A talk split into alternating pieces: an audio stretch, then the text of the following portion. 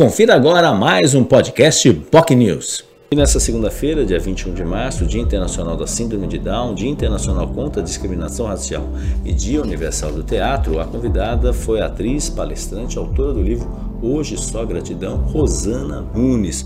Ela que é mãe de três jovens com síndrome de Down. Falou sobre sua experiência a respeito uh, da convivência com seus filhos, as dificuldades, os pontos positivos, as lutas que foram enfrentadas ao longo dessa longa trajetória. Seus filhos hoje já têm mais de 30 anos, alguns deles, outros uh, entre um pouco mais de 20 anos, e falou um ponto importante. Ela defende, obviamente, a questão da inclusão, mas ela destaca que é importante a manutenção de escolas especiais, apesar de alguns pais serem contrários a isso. Afinal, conforme a experiência que ela teve, teve e tem, obviamente, ela destaca essa relação que é importante. Ela teve um filho que avançou muito, que trabalha e tem perspectivas, fala normal, e outra, outro jovem já não teve mais dificuldade. Ele tinha muita dificuldade de frequentar as escolas consideradas comuns, e aí ela colocou o seu filho, obviamente, na APAI, uma entidade muito séria que desenvolve um trabalho com crianças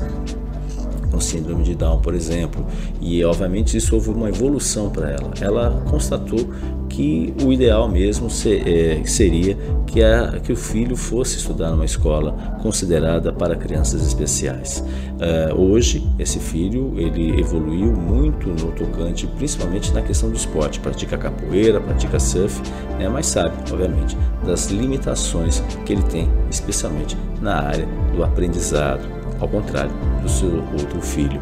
Uh, e, obviamente, ela falou sobre esse assunto, que é um motivo de muita discussão a respeito da inclusão das crianças, especialmente em escolas consideradas especiais. A gente lembra que não faz muito tempo houve uma uma manifestação ou interesse por parte da Prefeitura de Santos para simplesmente acabar com o Colégio Carmelita, que fica na ponta da praia Carmelita Prost Vilaça. No entanto, em razão da mobilização dos pais, isso não aconteceu e hoje a escola está lá mantida, só que obviamente unida com uma outra unidade de ensino infantil, ensino principalmente fundamental.